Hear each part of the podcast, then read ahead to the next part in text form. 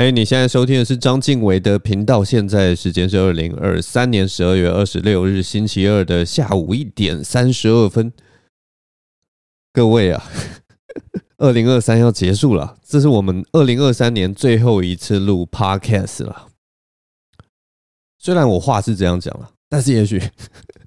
但也许过两三天以后，我就跟大家说：“嘿嘿。”我又来录一集 Podcast 啦！上一集说是最后一集，但其实这一集才是最后一集，没有了，超级无聊的，超级无聊。我应该不会这样做，我我也没那么努力，好不好？没有没人那么 闲，居然还跟你多录一集 Podcast，并不会，好不好？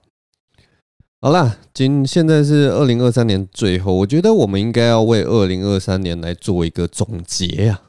所以我的二零二三年到底是怎么样？我觉得我二零二三年的最后，其实有一些感慨，你知道吗？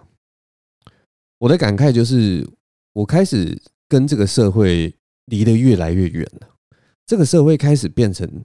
我真的深刻的感觉到，这个社会开始变成我有一点点陌生的样貌了。但我觉得，你知道为什么我会有这样的感觉吗？我后来仔细想一想，我会有这样的感觉，是因为 是因为我网络用太多了。我真的是网络用太多了，用到就是我觉得我在网络上看到的一些故事，看到一些人事物，就是我现在生活的样貌，你知道吗？可是你如果把网络上看到的东西跟你现实生活所遇到的事情切开来的话，你就会发现现实生活其实超级正常、超级熟悉、超级就是跟以前的是跟你以前认识的社会几乎是一模一样的。我不禁就会开始想说，网络这个东西到底对我的影响有多大？你知道吗？就是它让我们看到太多东西，然后看到太多就是太光怪陆离的事情。毕竟光怪陆离的事情，或者是很极端的事情，才会有，才会大家都会想看嘛，才会有那个反应嘛。我跟大家举一个例子，我之前看到一个超级奇葩的文章，这个奇葩真的是疯到我会觉得说，哇，现代人真的很疯的一个 一个社会事件。这个新闻是这样，就之前呃，好像是板桥吧，板桥那边有一个男生，他早上睡醒的时候就感觉到肚子饿嘛，早上想要吃早餐，所以他就叫了一个外送。那他早上想要吃的东西其实是一个汉堡，结果没想到外送送来的时候不是他想吃的汉堡，因为他想要吃的汉堡是圆形的，可是外送送来的汉堡是椭圆形的。那我们一般人遇到这种情况，就是哎，面包错了。如果价钱一样的话，其实我们一般人就是把那个椭圆形的吃了，想说啊，算了啊，可能他做错或什么，但是也是可以吃嘛。椭圆形汉堡跟圆形汉堡差不多嘛，都圆圆的嘛。但我跟你们讲，这名板桥的男子不一样，这名板桥男子超生气，他就啊啊，怎么会是椭圆形啊？他超超气，他超级气，所以他气到他居然拿着这个汉堡骑机车冲去早餐店，去跟早餐店老板理论。而且最好笑就是他住在板桥这个地方，好像是蛮偏僻的，所以那个早餐店可能离他家要什么五分钟还是十分钟的距离，他还特地冲下楼拿钥匙，然后拿着那个汉堡冲去早餐店理论。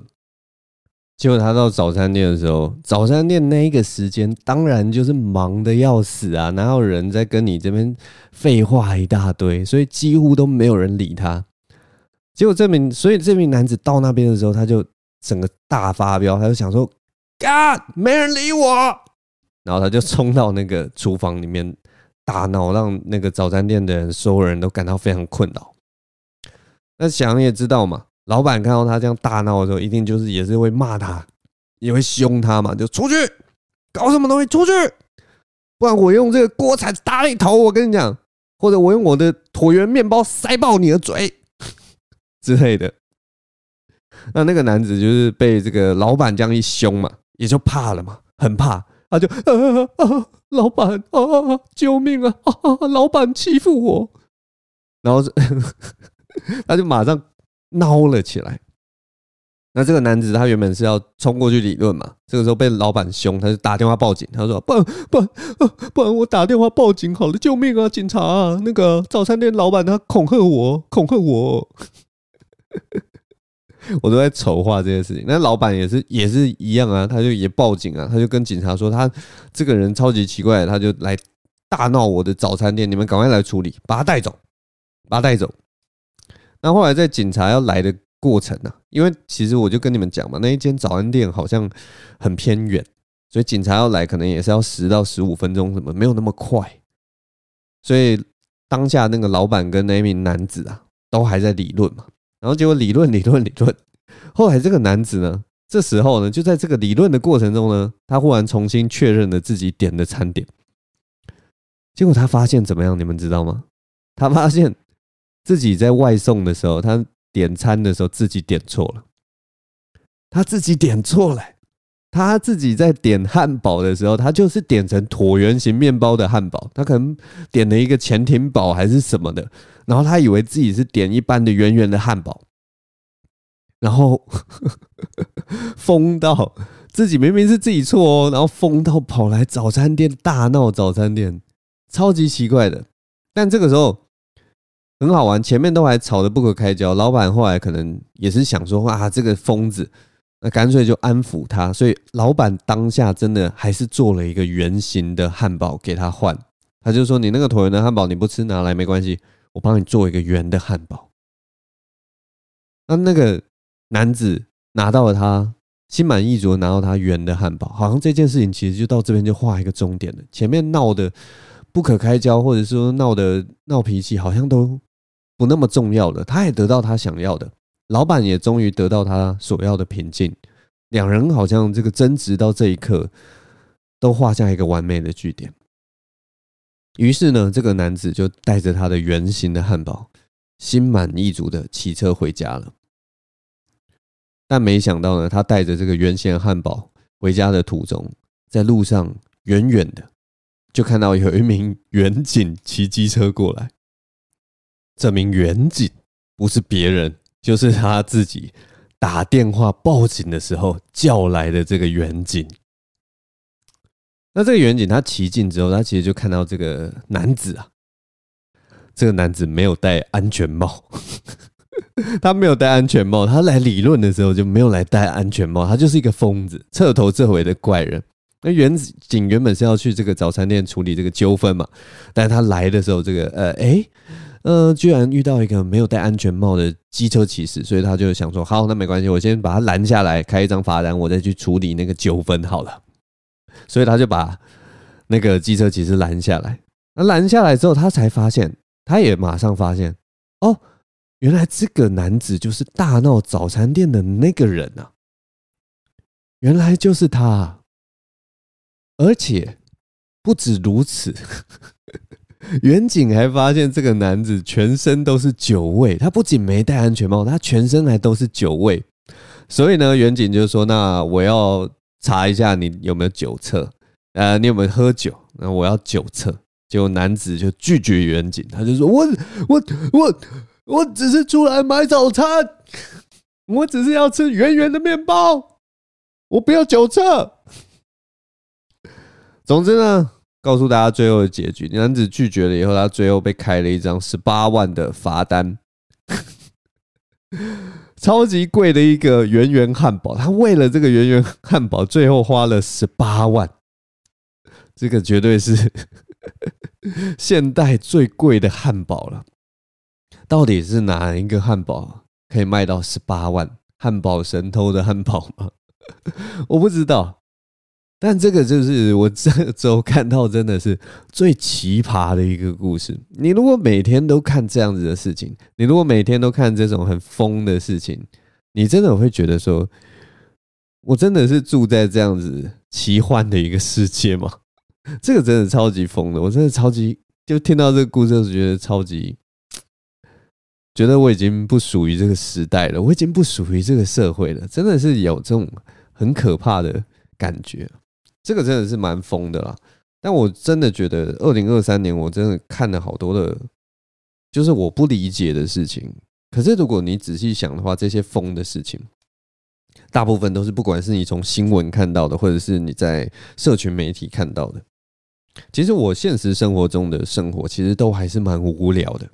我现实生活中的人几乎不会出现这种很夸张，然后很戏剧化的一些事情。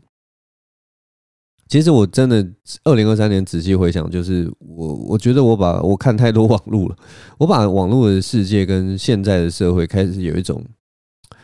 莫名的连接，你知道吗？因为我其实我的生活圈不大啦，就每天顶多最多最多是接触到大概五十人到一百人。我觉得我们大家都一样，我们每天上上班啊，或者是说吃东西啊，或干嘛的，或者约一约啊，或者接触社团啊，参加社团啊，或者是有上一些课啊什么，我们接触到的人大概就是五十个到一百个人，最多就是最多，搞不好比这个数量更少。我们可能也许一天只接触到二十个人，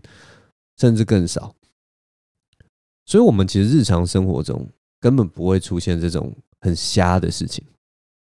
但不知道为什么我们在社群媒体上面看到的。都是这些很瞎的事情，到处都是讲说谁谁谁什么乱约炮，或者谁谁谁什么遇到什么什么怎么样很扯很扯的事情。我们在网络上看到的都是这些东西，所以我自己啦，我不知道你们会不会，但是我自己会把这些东西就觉得好像这个社会就是这样子，就觉得这个社会好像随时都会发生这样的事情，即使我的日常生活根本就没有遇到这样的事情。而且看多了会觉得哦，数量好多。看多了会觉得哦，天天都有莫名其妙的事情发生。但奇怪的是，这种东西就跟那个什么乐透奖的得主一样，或者是 就是哎，奇怪，就是天每每每次都有说这个乐透，每次都有人得到头奖，或者统一发票明明都有人得到头奖。奇怪，我这辈子从来都没有听到有哪一个朋友跟我说他的。统一发票得五千块以上，或者是说得个什么二十万，或者我不知道，反正就是从来都没有听过，从来都没有那么多期了。然后大乐透这么多人得奖，我从来都没有发现是身边的人得到。我讲的不是那种得头奖啦，得头奖你当然你都不会说嘛，你都不敢说啊，谁敢说啊？就会觉得说人家就说哇靠，你得头奖哦，得头奖请客啊，请客。嗯，应该没那么无聊，但是大家就是这种，就是你如果身怀巨款的话，你不会想要张扬嘛。但如果你今天小中一个什么两万元，今天小中一个五万元，通常应该会讲吧。可是我的连日常生活都没有遇到这种人，就是疯子跟什么特别运气好的人，在我的生活中从来都没有出现过。但在新闻上或者在什么社群媒体上面，好像天天都可以看得到这个事情。我觉得，我觉得这二零二三年对我来讲最大的震撼就是这样，就是我开始觉得自自己跟不上时代了。那跟不上时代，其中有一个很关键的事情，就是我好像太多的资讯都是从网络上所获取的，所以我觉得这样真的很不健康啦。因为就等于是我跟跟这个现实社会好像越来越。越来越脱节了。我前一阵子开始使用一个社群软体，叫做 Threads，然后因为它是一个蛮新的一个软体，所以使用者应该都是蛮年轻的吧。我在上面其实看到很多年轻人所用的语言，或者是讲的话什么的。他身为一个老老骨头，身为一个呃活生生的化石、活化石，我这个恐龙时代出生的人。我看到很多语言的时候，真的是没有办法的，打从心底会觉得说，这这我真的是没有办法用这样的语言呢。啊，我不想要成为以前那种就是不不那个叫什么不食人间烟火的那种排斥一切年轻人东西的人，但是呢。打从心底，我就觉得我的日常生活不应该出现这样子的语言，你知道吗？就是他们会用很多他们现在喜欢用的用语。那为什么我会不喜欢这些用语呢？是因为这些用语不大精确。我连我以前可能我在我那个时代出现的那些流行用语，其实我可能都很少在用了。我觉得我有一点语言的洁癖吧，毕竟我就是一个 天天在跟语言相处的人，但是。就是如果你没有办法，他那个东西没有办法很准确的呃描述你现在的状态的话，我都会觉得说它是会造成误解的。就像我之前有一个，虽然大家应该都已经常看到，然后已经习以为常的词，但是我在我日常生活中很少人会用，诶，我不知道为什么，可能是我身边的人都是更老的一群人吧。我们就是一群跟不上时代人。有一个词叫做“好晕”，好晕。一开始会出现的时候，是因为晕船这件事情。就是晕船这件这这个这个这个词是什么意思呢？一开始最早最早之前，晕船的意思是说，如果你去约炮的时候，约久了以后，你日久生情。因为约炮通常是大家就是哦两呃，我们就是这个呃不需要谈感情，我们就是要讲求性爱这样子。那后来就哎。相处相处相处，对这个人开始有感情了。我们原本只是约炮，就后来有感情了。这个时候我们会叫做晕船。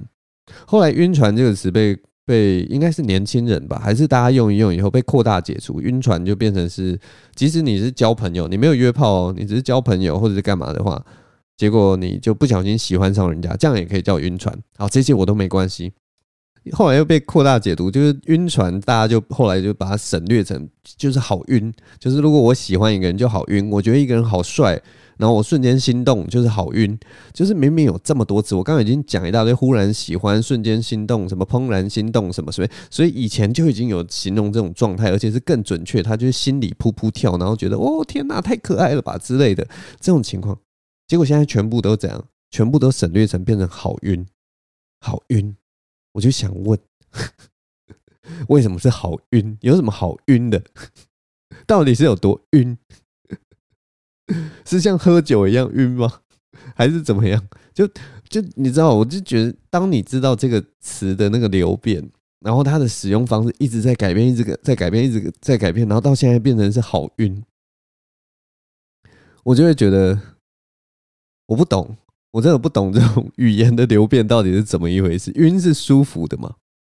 你知道吗？对对，一个就是这么老啊，然后这么就是我一直在讲我自己是活化石。对于我来说啦，晕真的不是多好的一个词，就是对一个超老，然后每天这边工作的一个中年大叔来说，也喝不了多少酒的中年大叔来说。现在晕对我来讲是一个非常不舒服的一个状态。如果你跟我说，就是呃，我爱上一个人觉得很晕，我就会觉得说，那我不要爱上他好了，累死了，我才不要这么晕，我晕屁晕，我不要晕。我就是要脚踏实地，我我脚踏在这个地上，我就是不希望我摇摇摆摆的感到任何晕，我就是要踏实。我躺在床上的时候，我就希望我的身体全部陷在那个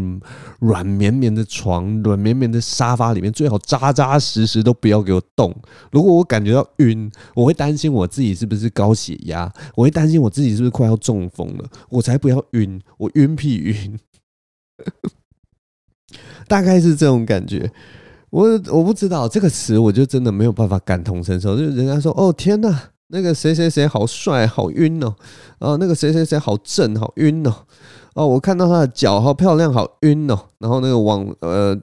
报纸上或者是什么新闻上面写说什么全网什么网络网友全晕，我就想说那个想象出来的画面就是一群网友在那个船上这边摇来摇去，然后有人朝旁边呕吐，这样才是我想象中的晕。晕屁晕，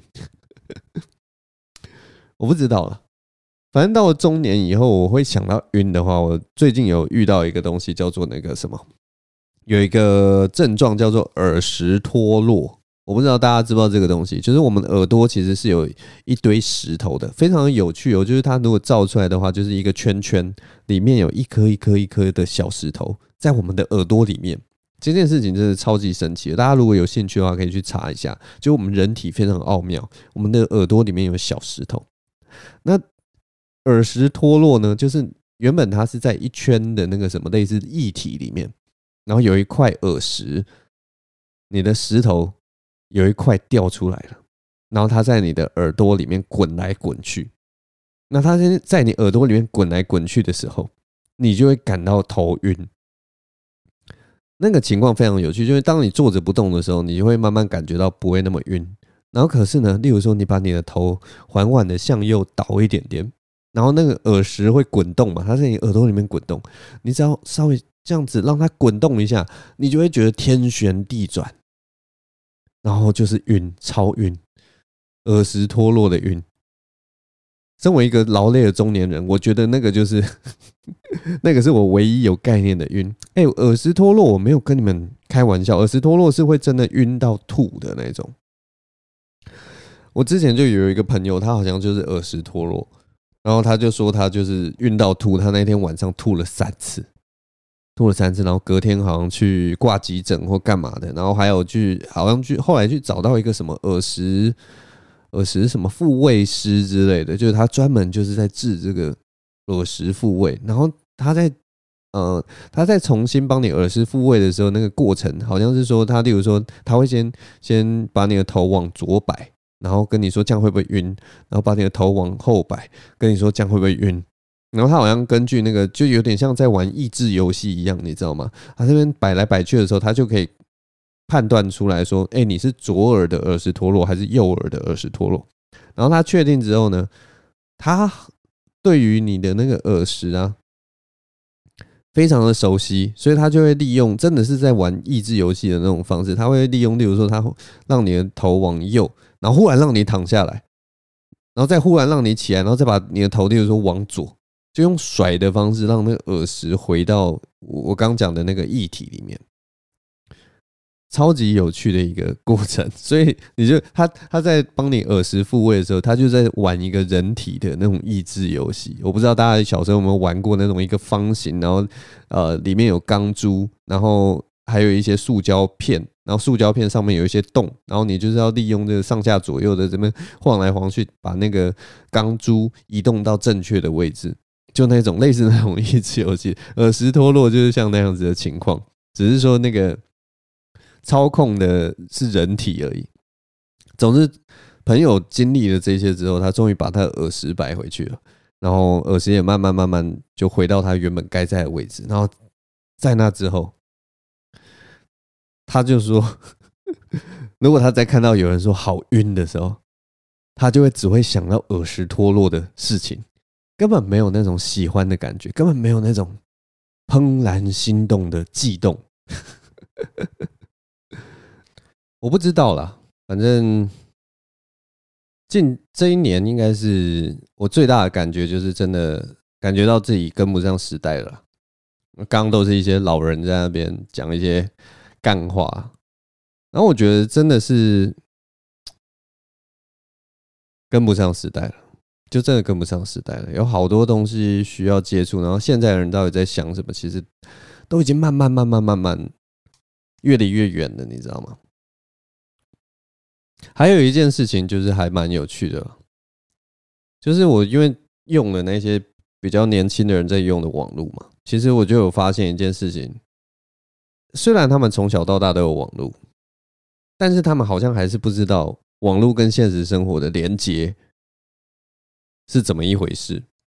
就是有很多人他们会在网络上讲一些他们在现实生活中不敢讲的话，这件事情其实在我们从小到大。的那个成长过程里面，大家都已经学到这件事情了。